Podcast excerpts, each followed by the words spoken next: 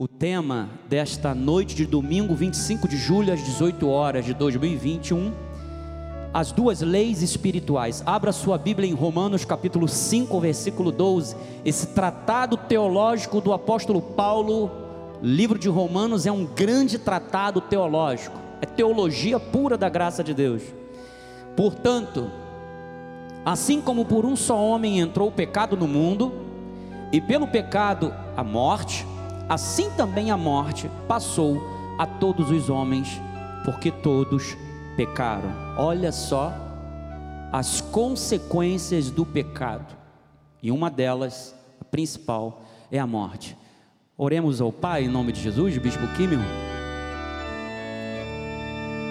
Senhor Jesus Cristo, o pão da vida, a luz do mundo, este é um momento maravilhoso. Estamos assentados à tua mesa para recebermos o alimento espiritual. Alimento que traz, Senhor, nutrição, que traz força, que traz imunidade espiritual. Alimento, Senhor, que nos fortalece, nos fortifica para esta jornada enquanto aqui estivermos num propósito específico teu, para este tempo, para esta geração. Pai, que a nossa mente, que é a mente de Cristo, seja agora ativada pelo teu espírito através da palavra e que haja transformação. Porque nós não nos conformamos, ó Deus, com o velho homem, nós não nos conformamos com este mundo, nós não somos parte deste mundo, mas aqui estamos para proclamarmos que o teu reino está entre nós e que um dia o Senhor retornará para a glória do teu nome. Fala aos nossos corações, em nome de Jesus, e a igreja noiva do Cordeiro diga amém. Aleluia. Quando eu estava preparando esse sermão, e quero dizer para você que eu não faço sozinho, eu tenho a cooperação da minha esposa, eu aprendi uma coisa: quando nós fazemos qualquer tipo de trabalho específico, importante, há necessidade de uma revisão, e essa revisão passa pela vida da minha esposa. Então, eu estava pensando que os dias que nós estamos vivendo é uma época de grande guerra, de grande militância. Essa militância que nós estamos vendo no campo político, e que muitos chamam isso de democrático, que nem sempre aquilo que é democrático é para todos, isso tem uma origem, tem uma origem espiritual, tem uma origem lá no livro de Gênesis, no início de tudo. Existem duas leis que influenciam e governam o ser humano, amado, que governam a humanidade, a lei do pecado e a lei do espírito de vida. Não há como fugir disso. Então, esse culto também essa palavra é um culto evangelístico. Porque eu sei que há muitas pessoas que estão nos assistindo pela internet que são regidas pela lei do pecado. E o resultado da lei do pecado é a condenação e a morte. Mas aqueles que são regidos pelo espírito de vida, além deles desfrutarem da vida eterna, eles recebem algo da parte de Deus que se chama justificação. E o resultado dessa justificação gera uma paz com Deus. Já viu quando você está em conflito com alguém, enquanto você não se reconcilia, enquanto você não pede perdão àquela pessoa, você não tem paz. Mas quando há o perdão verdadeiro, você fica em paz. É um sentimento de quietude não é um sentimento de dever cumprido, amado. Nós precisamos parar com isso de que evangelho é dever a ser cumprido, não é. Evangelho é para ser vivido. Então, Paulo faz uma analogia entre Adão e Cristo para explicar essa transmissão da lei do pecado que cria, que gera uma separação de Deus. E como por meio de Jesus Cristo, a graça de Deus, o espírito de vida, somos reconciliados com o Senhor amado. A lei do pecado trouxe efeitos mundiais a toda a humanidade. Moral, social, isso tudo por quê? Por causa do espiritual. Somente em Cristo Jesus somos restituídos a Deus e aos seus valores. E o preço pago pela desobediência de um só homem foi pago definitivamente por um só, Jesus Cristo. Então, qual é o resultado dessa lei do pecado?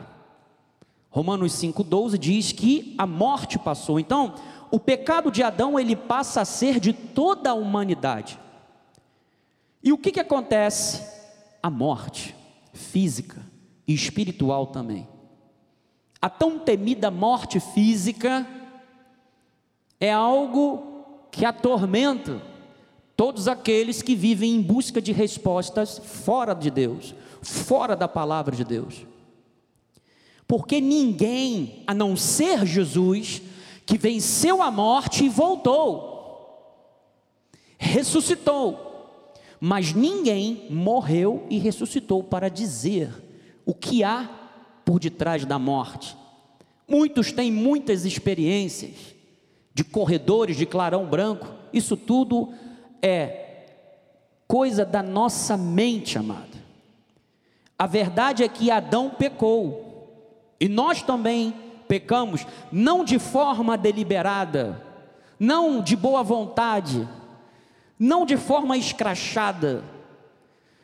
Com isso, a morte espiritual e física veio a toda a raça humana. Então, Romanos 3,10, vamos falar um pouco sobre a decadência moral da humanidade. Como está escrito, não há justo nenhum sequer. 11. Não há quem entenda, não há quem busque a Deus. A moral agora, amado, é humana. Todos se extraviaram, a uma se fizeram o quê? Inúteis. Não há quem faça o bem. Não há nenhum sequer. Versículo 23. Pois todos pecaram e carecem da glória de Deus. Então agora a moral ela é humana, não é mais a moral segundo o Criador, mas sim da criatura. É uma moral consuetudinária, ou seja, baseada em costumes humanos. O homem se envergonha de ser honesto, amado. Existem pessoas que hoje, quando agem honestamente, elas são simplesmente ridicularizadas. Porque na nossa sociedade o mundo é dos mais espertos. Mesmo que para isso você tenha que sonegar imposto, mesmo que para isso você tenha que fazer um negócio ilícito, porque a moda é ser mais esperto que todo mundo. É só você andar no trânsito. Por incrível que pareça, sempre tem alguém que quer chegar na sua frente. O sinal está fechado. Mas se você não estiver atento, você pode ter certeza que vai ter alguém que vai entrar na sua frente e vai parar por causa do sinal. Mas ele precisa ficar à sua frente, você precisa ficar atrás dele. Isto é o que, amado? É a moral. O pecado ele danifica a imagem do Criador na sua criação. Então, o mundo é dos espertos, eles não têm medo de ser punidos. Hoje o ser humano, ele pratica atos ilícitos, porque ele sabe que ele não será punido. Então, a justiça humana está permeada pela lei do pecado, e ela está institucionalizada, mano. Isso é uma decadência moral e ela é passada, inclusive, pelos meios de comunicação em sua grande parte. Por quê, amado? O inculto, ele pode não ler, mas ele ouve, ele vê e ele fala. Então, muitas das pessoas que não têm condições de aprender a ler, ter uma ajuda ao interpretar um texto, enfim, ele será ensinado pelos meios de comunicação. E o que está sendo ensinado pela grande parte da mídia? A deteriorização da família, a inversão dos valores.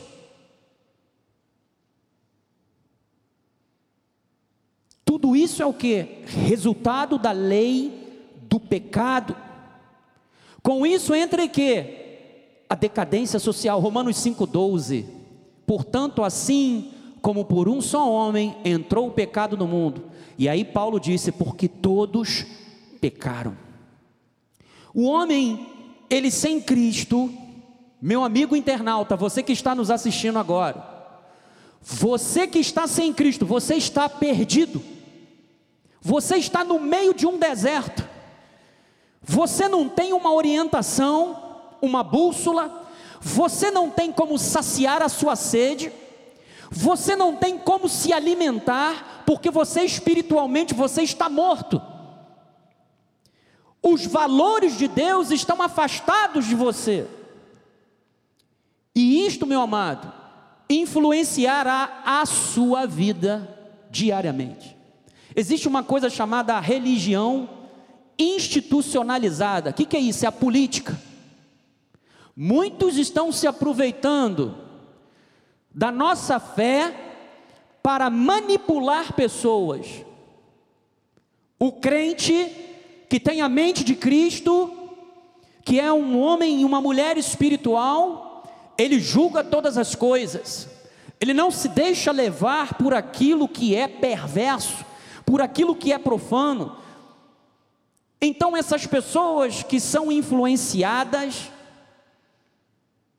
por esses homens perversos, que são os representantes, na maioria deles estão misturados com os representantes do povo lá, na esfera municipal, estadual, federal.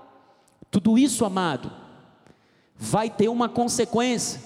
São esses homens e mulheres que estarão lá para fazerem as leis. E se eles não tiverem temor de Deus, eles farão leis onde a inversão daquilo que é verdade por mentira prevalecerá. Então é muito importante nós entendermos, amado, que eu e você temos um papel de suma importância. Nós precisamos pregar o Evangelho, nós precisamos testemunhar desse Evangelho que transforma. Por quê? para que as consequências não sejam drásticas sobre aqueles que estão lá na ponta da sociedade, dos governos, os principados, os governantes.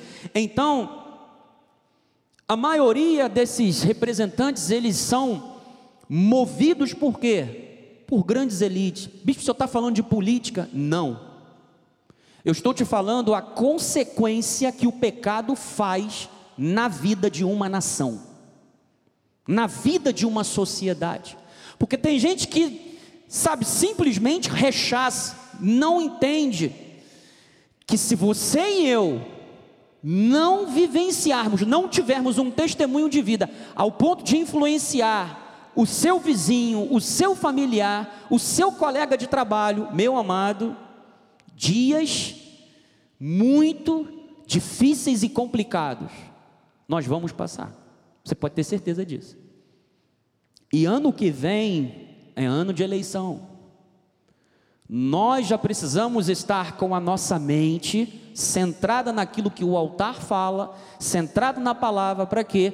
Para que a gente não seja guiado ao erro quando você e eu exerce, exercermos a nossa cidadania. Então, as forças das elites contra o que? O materialismo, que você mais vê aí é o materialismo nas relações econômicas. Por exemplo, as vacinas. Vacina em época de pandemia, amado, não deveria de haver patente nenhuma. Todas as patentes tinham que serem quebradas. Aqueles, aquelas grandes nações, aquelas grandes elites que têm um grande aporte econômico, deveriam fazer o quê? Doar o excesso dos seus estoques para as nações mais pobres. E o que, que você vê hoje em dia? Você não vê isso. Você vê algo insignificante, um movimento insignificante diante da real grandeza que aquele povo, que aquela nação tem. Então isso tudo é fomentado o quê? Pelo egoísmo. É uma escravidão disfarçada. Porque a coletividade está morta. Porque Paulo disse: porque todos pecaram. Então, Efésios 6,10: Quanto ao mais, sede fortalecidos no Senhor e na força do que? Do seu poder. Então agora vamos começar a ver que quando Paulo fala de principados e potestades, e o apóstolo já pregou há muito tempo sobre isso e fala e continua falando sobre isso. Quanto ao mais sede fortalecido no Senhor e na força do seu poder, ele fala sobre o que? Os principados, as potestades. A nossa luta não é contra sangue e carne, versículo 11. Vai, Joás, revestivos de toda a armadura de Deus, conhecimento da palavra, para poder ficar firmes contra as ciladas do diabo. Amado, o diabo, ele tem ciladas diabo não dorme no ponto, que nem diz o apóstolo. O diabo não brinca de ser diabo. O que ele puder fazer para desorientar você do caminho que Deus colocou para você, ele o fará. Ele não terá pena. Então, o conhecimento da palavra de Deus traz às nossas vidas o que? Um equipamento de proteção, uma armadura, para ficarmos o que? Firmes contra as ciladas do diabo. Versículo 12: Porque a nossa luta não é contra o sangue e a carne, e sim contra o que? Os principados e potestades, contra os dominadores deste mundo tenebroso. Quais são as forças espirituais do mal? Aquelas esferas, camadas da sociedade que os principados e potestades influenciam a nossa sociedade. Governos, políticos. Amados, olha só, o político ele era um representante do povo. Hoje, política, em grande parte, é em grande parte, por exemplo, nós temos aqui o deputado Alexandre Klinoplock, que é um homem de Deus, com valores espirituais, são exceções, ele é uma das exceções. Então, existem pessoas políticos que simplesmente eles não estão comprometidos com a necessidade do povo, mas sim com os seus próprios interesses. Então o que, que acontece? O político ele torna-se o quê? Um profissional público. Ele não é mais um representante do povo, ele é um profissional, mas não a serviço do povo, mas a serviço de si próprio, ou daqueles que injetaram recursos na sua campanha para estar lá então, versículo 12, volta Joás, porque a nossa luta não é contra o sangue e a carne, sim contra os principados e potestades, contra os dominadores deste mundo tenebroso, contra as forças espirituais do mal nas regiões celestes, ou seja, a luta é aqui. Então, essa decadência do pecado moral, social e que também é resultado do que da principal que é espiritual. Efésios 2:1, ele vos deu o que? Vida. Estando vós mortos nos vossos o que? Delitos e pecados. Então, a lei do pecado trouxe a morte, tanto espiritual quanto a morte física. E Paulo está dizendo o seguinte: "Mas Jesus vos deu o que? Vida". Versículo 2: "Nos quais andastes outrora". Olha só essa grande reflexão que Paulo nos leva a termos, nos quais andaste outrora segundo o curso deste mundo, antigamente, nós andávamos conforme a maioria. Hoje você não anda conforme a maioria. Hoje você anda conforme o Espírito Santo de Deus. E como você não anda conforme a maioria, você não anda mais segundo o príncipe da potestade do ar, do espírito que agora atua nos filhos da o quê? Da desobediência. Por quê? Quem foi o primeiro desobediente, o primeiro egoísta? Adão. Versículo 3. Entre os quais também todos nós andamos outrora. Meu amado internauta, você que está sem Cristo e você está assistindo essa programação, essa palavra é para você. Você está andando conforme o curso deste mundo, você está seguindo a maioria. Você quer ser aceito no seu grupo, na sua sociedade, no seu ambiente de trabalho, mas isso não te levará a nada, isso te manterá afastado de Deus. E ele diz: segundo as inclinações da nossa carne, fazendo a vontade da carne e dos pensamentos, e éramos por natureza o que? Filhos da ira, como também os demais. Por quê? Aquele que está morto em pecados e em delitos, ele está debaixo do que? Da ira de Deus.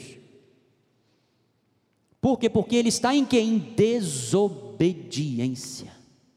Está separado de Deus. Então, estando morto espiritualmente, o homem segue o, ide o idealizador da desobediência. Quem é? É o diabo. Tudo se deteriora, amado. O pecado é nocivo. Tão nocivo que tem afetado o quê? Os seminários de teologia. Você sabe onde é que começa a briga agora? No livro de Gênesis. Por quê? Pelo simples fato de que estão divulgando que Adão e Eva é um mito, interpretando Adão e Eva como mito, e isto está sendo ensinado e está sendo pregado nos púlpitos. Então, nós entendemos o seguinte: o apóstolo já falou isso através da nossa faculdade da graça de Deus nós entendemos a existência real de Adão e Eva. E o melhor argumento não é o científico, não é a homogeneidade da raça humana, é o bíblico. Tanto que Paulo faz uma analogia entre Adão e Cristo, amado. Por quê? Paulo faz essa analogia porque havia uma historicidade, inclusive, do antigo pacto. Então, Adão e Eva não eram mitos.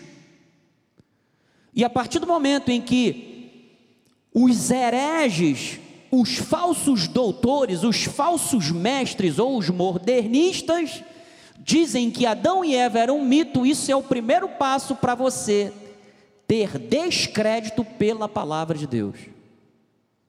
E aí começa o discurso de que a Bíblia não é a palavra de Deus, ela contém a palavra de Deus. Mas nem mesmo estes que dizem que a Bíblia contém a palavra de Deus conseguem apontar quando ela é palavra de Deus. Nós entendemos que as Escrituras são inspiradas por Deus. O descrédito às Escrituras começa através de Gênesis, porque é a desconstrução da primeira família, amado para se estabelecer uma outra, não segundo Deus, e sim segundo o próprio homem. Romanos 1, 24. Por isso Deus entregou tais homens à imundície, pelas concupiscências de seu próprio coração, para desonrarem o seu corpo entre si. Agora está na moda ser binário. O sexo não é definido. Ou então, existem novos conceitos de família. Então, é preciso desconstruir o padrão bíblico da família ideal, para que seja estabelecido o padrão do mundo, o padrão dos valores do homem, da raça humana. Então, versículo 25: Pois eles mudaram a verdade de Deus em mentira, adorando e servindo a criatura em lugar do Criador, o qual é bendito eternamente. Então, a briga começa por Gênesis. É literal, não é literal, é simbólico, é uma parábola, é um mito. E aqui você está sendo orientado. Nós temos um profeta, nós temos um apóstolo que zela pelas escrituras, que zela pelo ensino bíblico, que não abre mão dessas verdades que nos foram transmitidas, principalmente através das 14 epístolas do apóstolo São Paulo. Então as igrejas misturam as duas alianças. O que, que eles tentam fazer com isso? Tentar harmonizar o homem nessa luta da lei, na luta contra a lei do pecado. Isso é impossível. Pois a lei veio para o que, amado? Para apontar o pecado e condenar o pecado. Romanos capítulo 7, versículo 1. E aqui Paulo usa, por exemplo, uma analogia, fala sobre o casamento. E aqui ele está dizendo: Porventura ignorais, irmãos, pois falo aos que conhecem a lei, que a lei tem o que? Domínio sobre o homem toda a sua vida. Ora, a mulher casada está ligada pela lei ao marido enquanto ele vive, mas se o mesmo morrer, desobrigada ficará da lei conjugal, de sorte que será considerada adúltera, se vivendo ainda o marido unir-se com outro homem. Porém, se morrer o marido, estará o que? Livre da lei e não será adúltera se contrair novas núpcias. Nosso apóstolo já ensinou isso aqui. Cristo morreu no cumprimento da lei o Cristo histórico. Então, Cristo ressuscita. Ele estabelece um novo pacto de melhores e de superiores promessas. Então ele revela o seu evangelho, aquilo que estava oculto ao apóstolo Paulo. Porque Pedro, quando foi chamado, ele negligenciou, ele rejeitou. Por quê? Porque Pedro tinha um chamado aos judeus. Isso fica claro quando ele tem aquele êxtase, aquela visão no terraço de sua casa, onde Deus descortina vários, vários animais que, segundo a lei mosaica, eram considerados o que? Imundos. E aquilo ali era uma visão de Deus, já deixando bem claro que o evangelho não poderia ser restrito somente ao povo judeu, mas também aos gentios. Então, nós fomos chamados a, para pertencermos ao outro, ao que ressuscitou. Versículo 4: Assim, meus irmãos, também vós morrestes relativamente o que? A lei, ou seja, nós estamos desobrigados de termos a lei vigente nas nossas, nas nossas vidas. A lei não pode ter vigência na nossa vida. Porque por meio do corpo de Cristo, para pertencerdes a outro, ou seja, o Cristo histórico, ele veio para cumprir a lei. Então eu não tenho que imitar o que Cristo fez debaixo da lei. Mas o que, que o povo, a grande maioria de, de igrejas estão fazendo? Querem harmonizar a lei com a graça. Não tem como. Por quê? Porque Paulo está falando, vocês foram chamados para pertencer a outro, a saber, aquele que ressuscitou dentre os mortos, a fim de que o que? Frutifiquemos para Deus. Versículo 5. Por quê? Quando vivíamos, olha, olha o que, que a vigência da lei faz no ser humano. Porque quando vivíamos segundo a carne, as paixões pecaminosas postas em realce pela lei, operavam em nossos membros, a fim de frutificarem para o quê? Para a morte. Versículo 6: Agora, porém, libertados da lei, estamos mortos para aquilo a que estávamos sujeitos. Paulo está dizendo o seguinte: a lei do pecado, a lei não que antes simplesmente avantajava sabe, avultava os nossos desejos, as nossas paixões carnais para aquilo que o velho homem entendia que era a lei do pecado, não tem mais vigência nas nossas vidas. De modo que servimos em que? Em novidade de espírito e não na caducidade da letra. Ou seja, você hoje vive em novidade de vida. Você vive de uma glória que não é transitória, que não é desbotada. Você vive de uma glória eterna, ou seja, a mudança que a graça de Deus traz para a sua vida é única, é eterna. Você que nos assiste pela internet, eu falei que essa palavra era uma palavra evangelística também.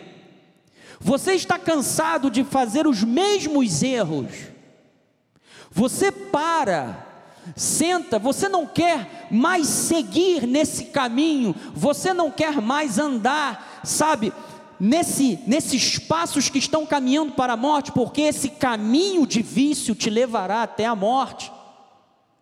Somente a graça de Deus pode romper com tudo isto na sua vida. Somente a lei do Espírito de vida pode trazer a você justificação, pode trazer a você paz. Aquilo que antes você estava sujeito não mais te escravizará. É por isso que nós andamos em novidade de vida. Nós não andamos mais segundo os nossos antigos costumes, os nossos velhos hábitos, amados. Então a lei domina aquele cristão à medida em que o mesmo quer viver por meio dela. Foi o que Paulo falou aos Gálatas. Quem quer viver pela lei, da lei viverá. E também pela lei será o que? Justificado. Mas nós sabemos que a lei é um ministério de condenação. Então a lei não tinha como salvar ninguém. Porque senão, amados, Jesus não precisava vir aqui e morrer. Era só todos os homens, no caso, se circuncidarem e todos aderíamos à lei mosaica.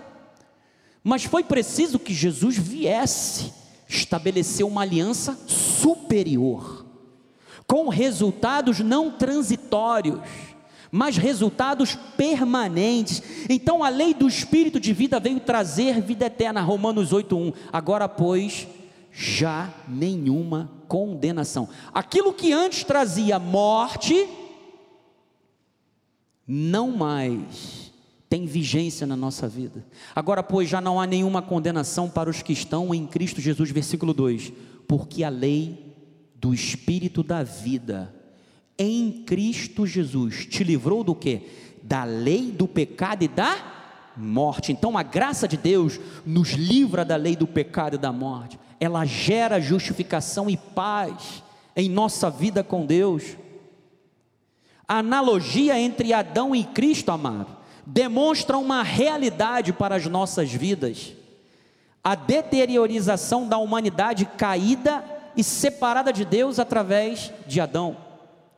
E a salvação dos eleitos, redimidos e reconciliados com Deus se deve a Cristo Jesus. Por isso essa analogia, essa comparação. Então não mais sob o regime da lei, que somente apontava somente dizia o que era certo e o que era errado, mas não nos energizava, não trazia vida, não nos livrava desse constante, esse velho Adão que dia após dia nos levava ao que a cometermos os mesmos erros, termos as mesmas atitudes. Tito 3:3 e aí uma vez eu estava escutando, já falei para vocês, às vezes eu passo pelo rádio para ouvir alguns debates, eu quero saber o que, que algumas pessoas estão falando. E aí teve um servo, um irmão, que falou o seguinte: que a regeneração é um processo. Eu falei, eita, esse aqui escorregou feio. Ou seja, o homem, ele nasce de novo a cada dia se referindo ao processo de conversão. Amados, o novo nascimento, ele acontece uma vez só. Lembra de Nicodemos? Quando foi ter com Cristo? E aí Jesus falou: se você não nascer da água e da palavra, você não pode entrar no reino de Deus. Jesus não falou, você tem que nascer dia a dia da água e do espírito. Ele não falou isso. A regeneração é um ato único da parte de Deus. Essa situação de que regeneração é um processo contínuo, isso não existe. E Paulo fala isso através de Tito. Pois nós também outrora éramos, olha como é que Paulo fala, nós éramos nécios, desobedientes, desgarrados, escravos o quê? De toda sorte de paixões e prazeres. Isso aqui é a lei do pecado e da morte. É o velho homem. É o velho Adão. Então Paulo está dizendo: vivendo o que? Em malícia e inveja, odiosos e odiando-nos uns aos outros. Olha, forte isso. Quando, porém, mas há um momento na nossa vida que a benignidade de Deus, ela vem, ela se manifesta. E ele diz: manifestou a benignidade de Deus, nosso Salvador, e o seu amor, você está vendo? Tudo que move a Deus por nós, seus atos, seus mandamentos, suas leis, é o seu amor.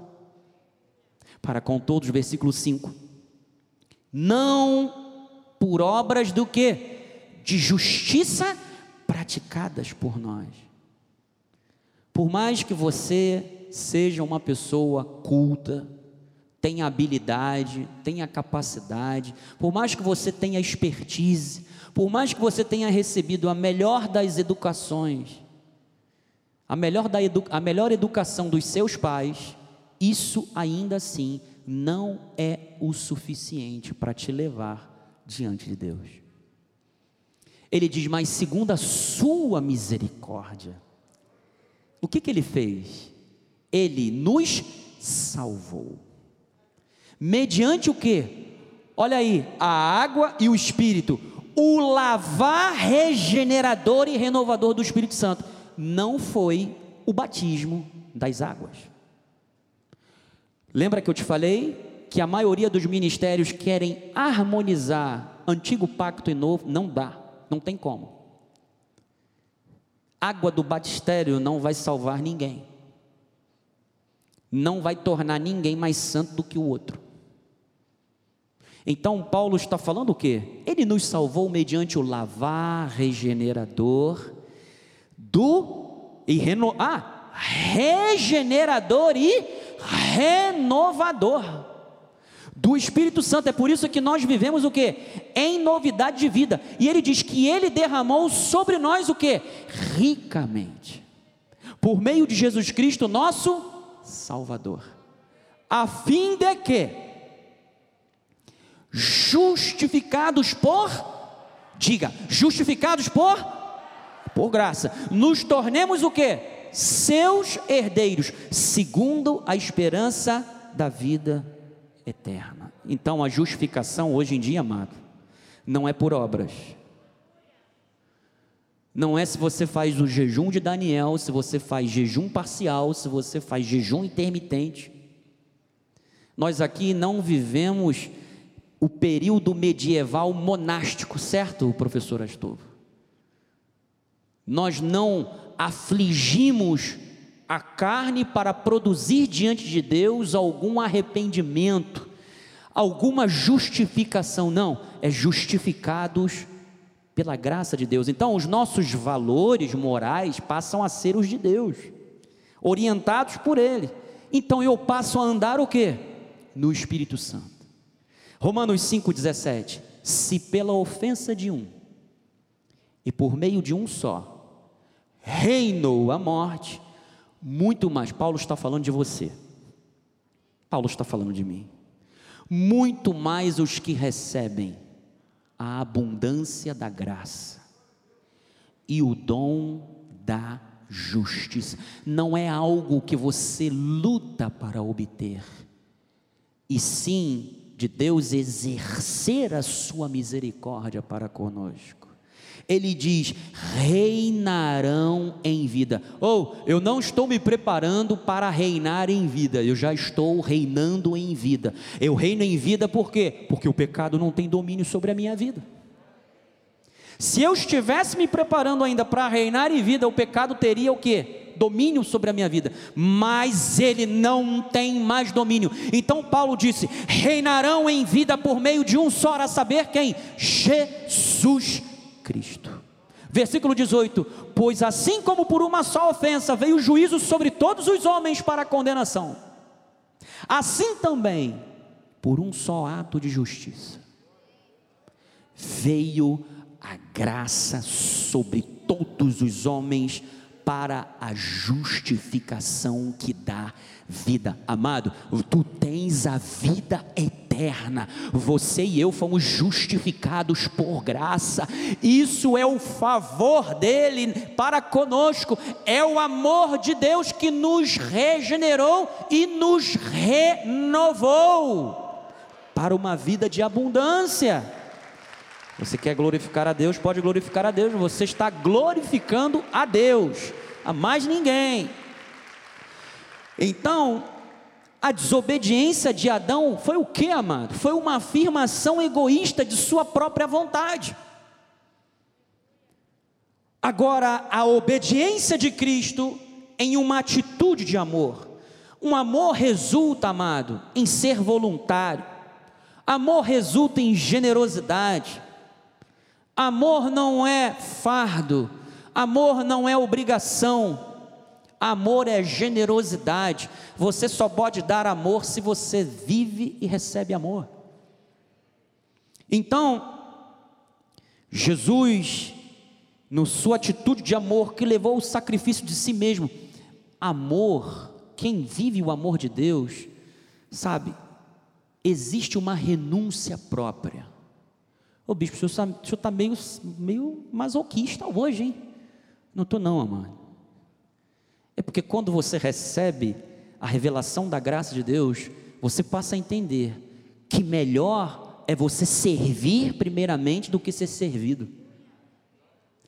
E aí você passa a entender por que, que Jesus lavou os pés dos discípulos. Ele disse: Eu vim para servir, não para ser servido. E nós estamos aqui para servirmos uns aos outros. Eu estou aqui primeiro para te servir. E assim há uma sinergia do reino, sabe? Então, a lei do espírito de vida nos leva a uma vida de comunhão com Deus. Olha como é que a lei do espírito de vida influencia a nossa sociedade. 1 de Timóteo 2,1 Antes de tudo, pois exorto que use a prática de súplicas, orações, intercessões, ações de graças em favor de todos os homens. Dois, e em favor de quê? Dos reis e de todos os que se acham investidos de autoridade. Qual é o objetivo disso? Para que vivamos vida tranquila e mansa com toda piedade e respeito. Versículo 3. Isto é o que? Bom. Mas não é somente bom, e aceitável diante de Deus nosso Salvador, versículo 4, o qual deseja que todos os homens sejam o quê? Salvos e, e cheguem ao pleno conhecimento da verdade. Está vendo aí, bispo? Salvação é para todos. Não, salvação é para os eleitos. O reino é uma grande rede, é lançado. Sabe? Neste exato momento a rede está sendo lançada. Por isso é que Paulo havia dito: o firme fundamento permanece. O Senhor conhece os que lhe pertencem. Aqueles que pertencem a Deus chegarão ao pleno conhecimento da verdade, amado. Então a graça afeta a nossa vida espiritual, ela traz mudanças que afetam a nossa sociedade para o bem, porque existe um povo que ora, pela sociedade. Nós estamos aqui todas as segundas-feiras orando pelo nosso governo, orando pelas nações, porque isto é bom e é aceitável diante de Deus. Então, uma vida governada pelo Espírito Santo, ele vence os velhos hábitos, os velhos e antigos costumes. Gálatas 3:8. Ora, tendo a escritura previsto que Deus justificaria pela fé os gentios, pré-anunciou o evangelho a quem? A Abraão: Em ti serão abençoados todos os povos. Então, o que você cantou aqui, o que nós louvamos aqui, que nós somos abençoados por todo lado, está ali, ó. Em ti serão abençoados todos os povos. Versículo 9: De modo que os da fé, antes todos pecaram e foram destituídos da glória de Deus. Agora, quando vem o Espírito de vida, o que, que acontece? São abençoados com o crente Abraão. Todos quantos, pois, são das obras da lei, estão debaixo do que? De maldição. Porque está escrito o que? Maldito todo aquele que não permanecer em todas as coisas escritas no livro da lei. Para o que? Praticá-las. Então, e é evidente, olha o que, que Paulo está afirmando: que pela lei, ninguém é justificado diante de Deus porque o justo viverá pela fé. Lá em Abacuque, era o justo viverá da sua fé. Agora não. O justo viverá pela fé que é dom de Deus. Lá na lei era o braço, era a capacidade, era o esforço. Na graça, a graça opera e trabalha em nós para o inteiro agrado de Deus. Então, reinar em vida é viver pela fé, é viver crendo como Abraão e ser abençoado como Abraão, amado. Agora, é possível sermos, é, não sermos precipitados em nossas decisões. Existem muitas pessoas que perdem grandes oportunidades nas suas vidas porque elas são precipitadas. Elas se antecipam. Eu sei que muitas pessoas têm um raciocínio tão rápido e que às vezes a pessoa começa a falar e, e o raciocínio da pessoa é tão perfeito que ela já diz tudo que a pessoa está querendo dizer. Só que na maioria das vezes, o juízo precipitado leva pessoas a perderem grandes oportunidades. E aqui eu não estou falando só de oportunidade na vida profissional, eu estou falando dentro dos seus casamentos, dentro das suas famílias, no seu diálogo com os seus filhos, no diálogo entre marido e mulher mas o Espírito Santo ele gera em nós um fruto chamado longanimidade.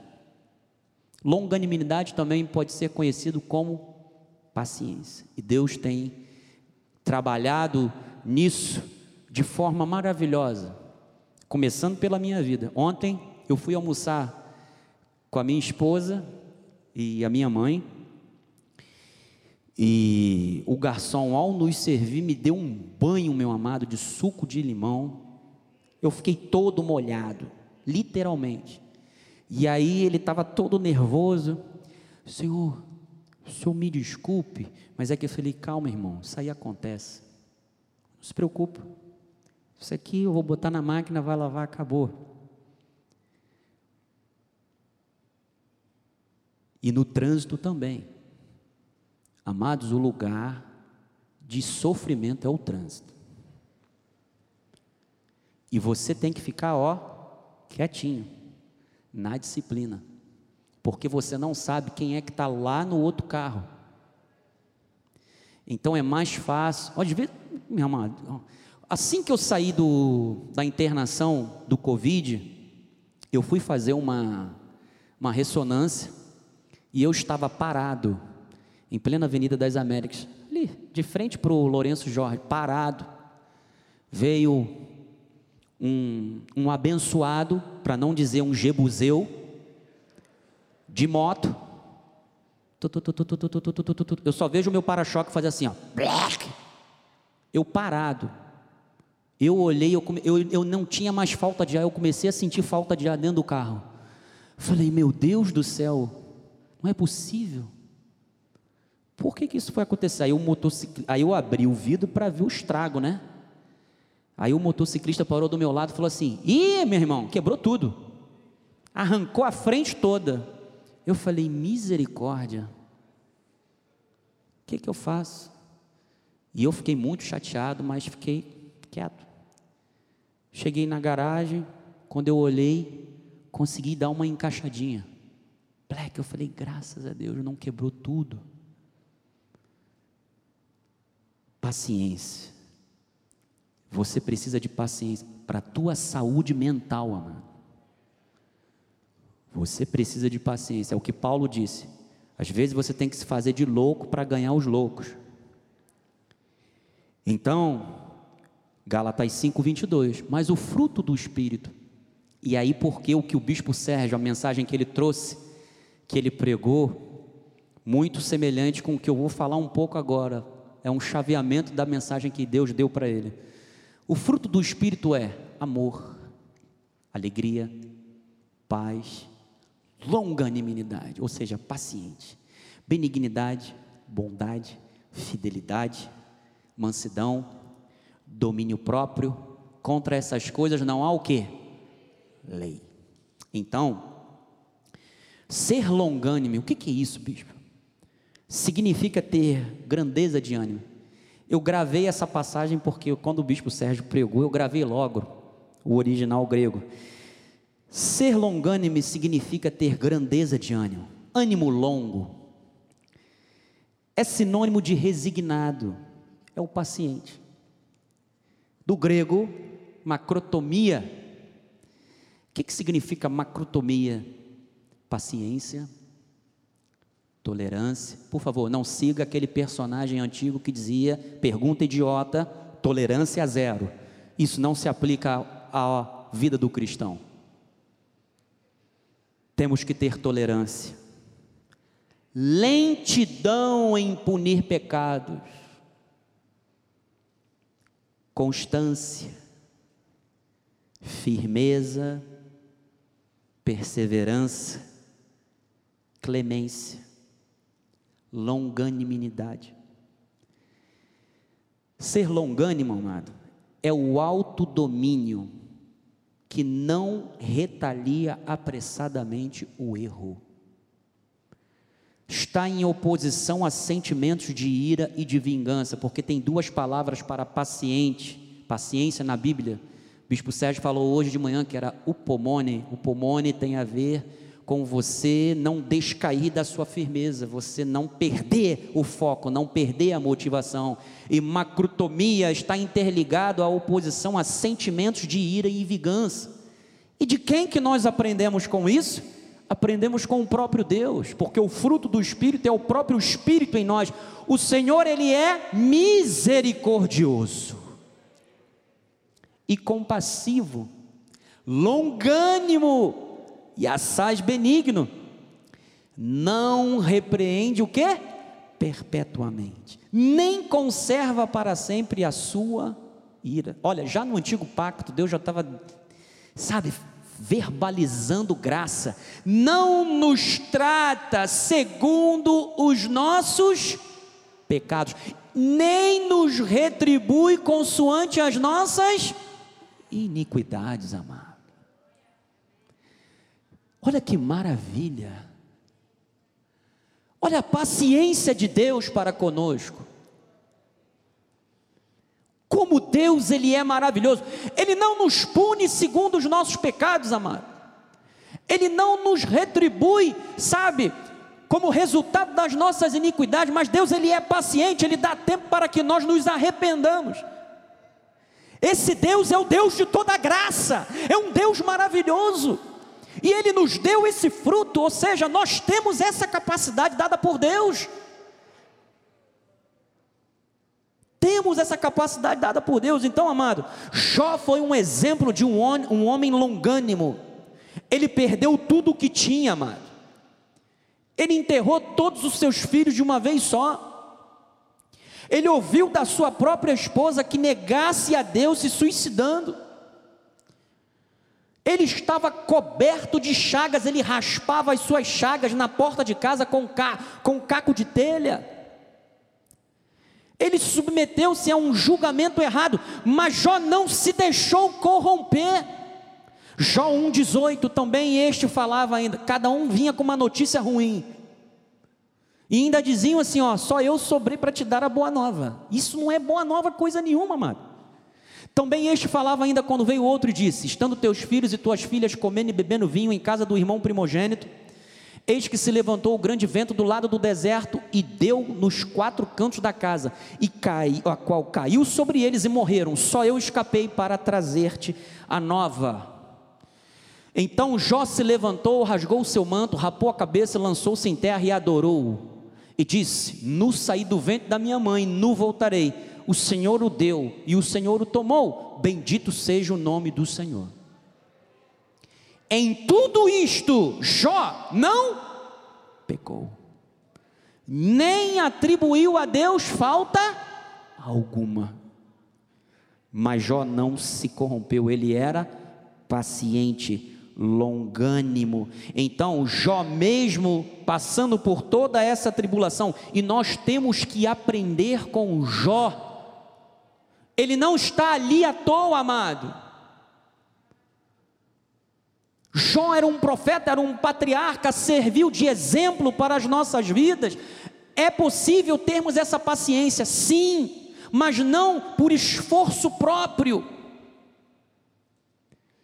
Somente o Espírito Santo pode, tem capacidade para gerar isso em nós. Então, ele chega até mesmo em determinado momento do sofrimento, ele pediu o fim da vida dele. Quantas pessoas falam: Nossa, chega, não quero mais viver, já sofri demais. Eu estou passando, não é nem o pão que o diabo amassou, é o pão que o diabo amassou e pisou e amassou de novo.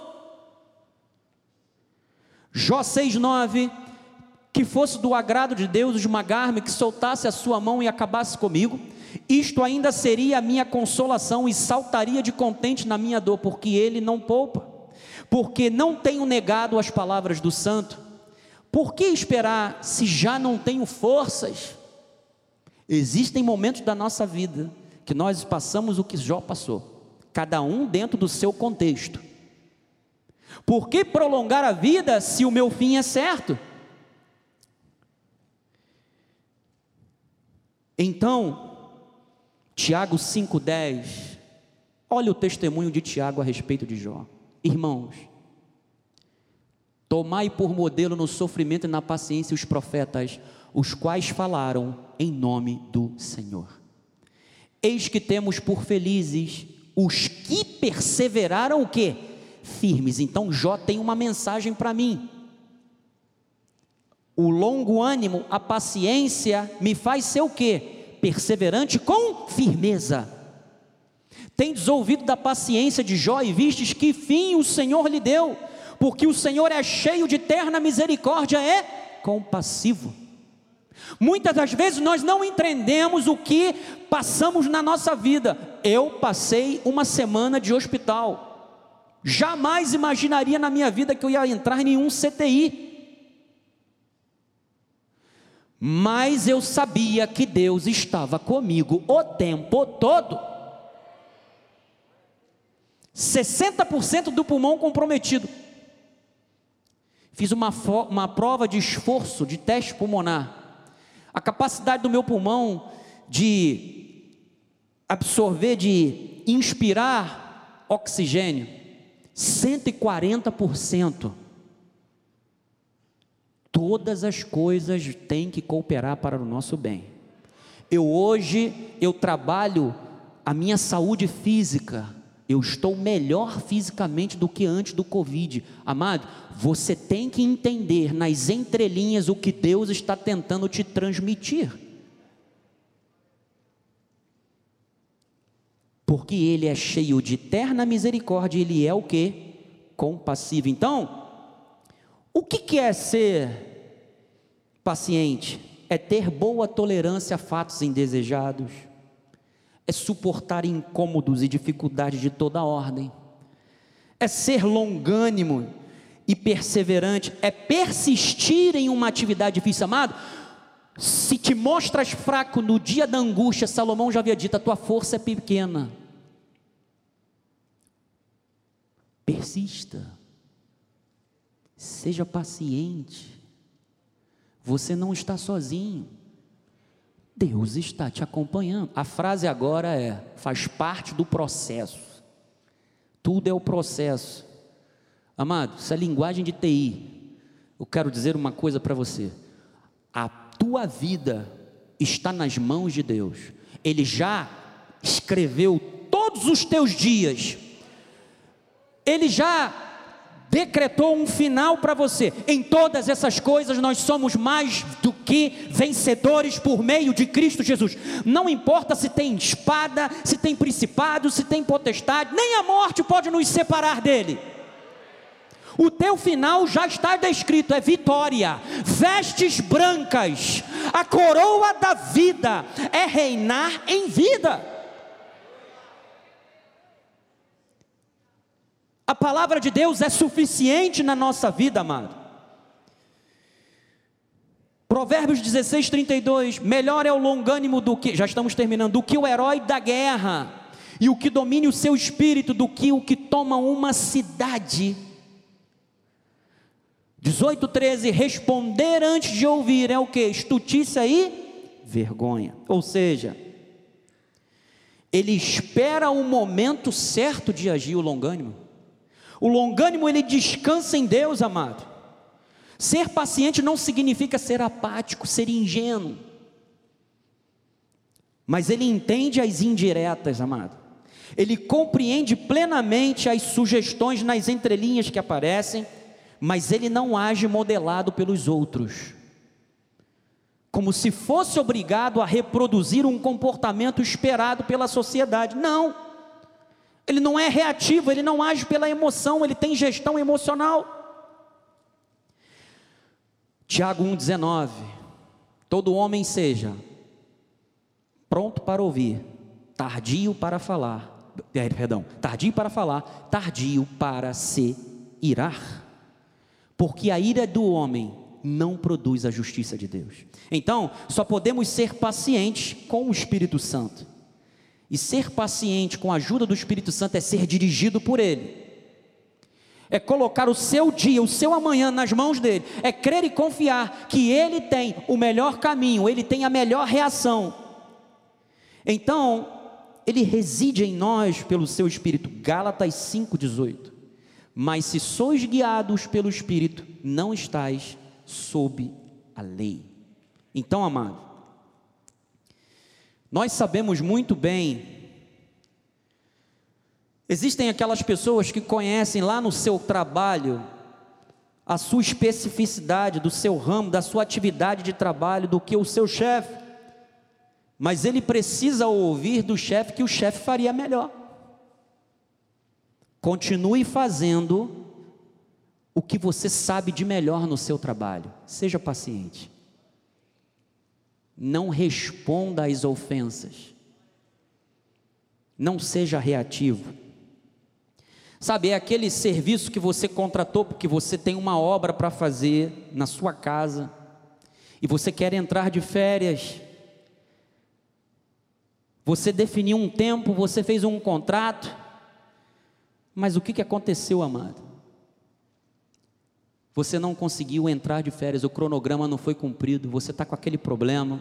À medida em que você foi fazendo, sabe, obra é uma coisa legal, né? À medida em que você vai consertando, vai aparecendo outras. Não crie muitas expectativas com as pessoas. Muitas são as que se atrasam, não conseguem cumprir as suas promessas. E você tem que ter a paciência de saber entender isso. Você tem que ser tolerante. Você tem que ser clemente. Então, existe também aquele irmão que só porque está mais tempo na igreja pensa que é mais santo que todo mundo. Amado, aprenda uma coisa: algumas pessoas não querem mudar, mas nós temos que continuar desenvolvendo a nossa salvação com temor e tremor. Ah, ainda tem também aqueles protocolos, aqueles encontros de família, que você sabe que vem aquele álbum de foto antiga, aqueles assuntos antigos, Eu sei que tem muita gente que não gosta, muito marido que não gosta de participar. Eu vou dizer uma coisa que eu aprendi com o apóstolo amado: la noblé oblige. É compromisso de família, tem que participar. São as manias do cônjuge. Tem cônjuges que têm mania. Tem várias. Uns vão de, sabe, você vai passando, você vai vendo o rastro. É uma roupinha aqui, é uma toalha ali, é mais o que, sabe? Nós, sabe o que nós estamos, a, a, nós estamos fazendo com a Ágata? A Ágata tem vários brinquedos. Então, chega de manhã, tá tudo recolhidinho. Nós colocamos ela lá e ela começa, joga para um, joga para outro. Quando você vai ver aquilo, está tudo espalhado. E aí, sabe o que, que a, a minha esposa faz? Senta e ela fica só olhando. Quando termina o dia, que ela não vai mais brincar com os brinquedinhos, para ela ficar olhando. Pega tudo, junta de novo, coloca no lugar. Sabe? Paciência. E isso é uma coisa prática. Então, para terminar, Salmo 37 eu coloquei de, de é, assim, em ordem invertida, tá? Deixa a ira, abandona o furor, não te impaciente. Certamente o que, que acontecerá? Isso acabará mal. Versículo 7. Vai lendo na sequência invertida. Descansa no Senhor. Ó, primeiro o salmista diz: não se irrite, né? Que nem o Chapolin Colorado. Não se irrite. Isso vai acabar mal. E aí ele diz: descansa no Senhor, espera nele. Não te irrites por causa do homem que prospera em seu caminho, porque tem muitas pessoas, muitos crentes que dizem assim: Poxa, eu tenho mais expertise do que aquele cidadão lá, por que, que ele está passando à minha frente da fila? Não te irrites por causa do homem que prospera em seu caminho, por causa do que leva a cabo os seus maus desígnios. Porque às vezes, como a, o, o, o ditado popular lá, o mundo é dos espertos, muitos gostam de passar a perna na gente. Versículo 6: Fará sobressair a tua justiça como a luz e o teu direito como o sol ao meio-dia. Entrega o teu caminho ao Senhor, confia nele, e o mais, o que, que ele faz? Ele o fará. Quatro para terminar. Ó, agora, por último, agrada-te. Tenha prazer em Deus, amado. Agrada-te do Senhor. Pô, bispo, o senhor está dizendo que mesmo no meio da, sabe, daquela situação, aquela pessoa chata, aquele cachorro que fica latindo da vizinho o tempo todo, sete horas da manhã ele já está latindo, ou então o teu vizinho lá de baixo vai para a varanda, espirra que acorda o condomínio inteiro. Amado, paciência, agrada-te do Senhor, e Ele satisfará os desejos do teu coração. Ponto. Seja paciente. Seja persistente numa situação difícil. Eu sei que cada um tem a sua, o seu contexto, tem a sua situação difícil. Não perca a esperança. Tenha paciência. Agrada-te do Senhor. Ele vai satisfazer os desejos do seu coração. Sabe por quê? Porque ele põe em nós o quê? A vontade dele, o querer e o realizar. Descansa. Essa é a vontade de Deus, porque assim disse o Senhor, Bispa Cristiane. Venha dar a bênção apostólica, vamos todos ficar de pé em nome de Jesus. Oração final e a bênção apostólica. Aleluia. Eu sei que esta semana muitos serão provados no que foi dito aqui nessa palavra. Você tem que ser aprovado, ok? Você verá que Deus te surpreenderá. Obrigado, Senhor, por esta palavra vinda de Ti para os nossos corações. Senhor, recebemos a Tua paz, a Tua longanimidade, a paciência. Senhor, aquilo que precisaremos para enfrentar esta semana. Recebemos diretamente de Ti, Senhor. o teu amor e o teu cuidado pelas nossas vidas. E agora que a graça de nosso Senhor Jesus Cristo, o amor de Deus e as doces consolações do Espírito Santo estejam para sempre em nossas vidas. Damos ordens aos anjos de Deus que nos guardem livre em todos os nossos caminhos. Chegaremos em casa em paz e segurança e teremos uma semana em perfeita vitória, onde exercitaremos toda esta palavra nas nossas vidas e seremos vitoriosos, bem-sucedidos provados e aprovados para a glória de Deus, em nome de Jesus. Amém.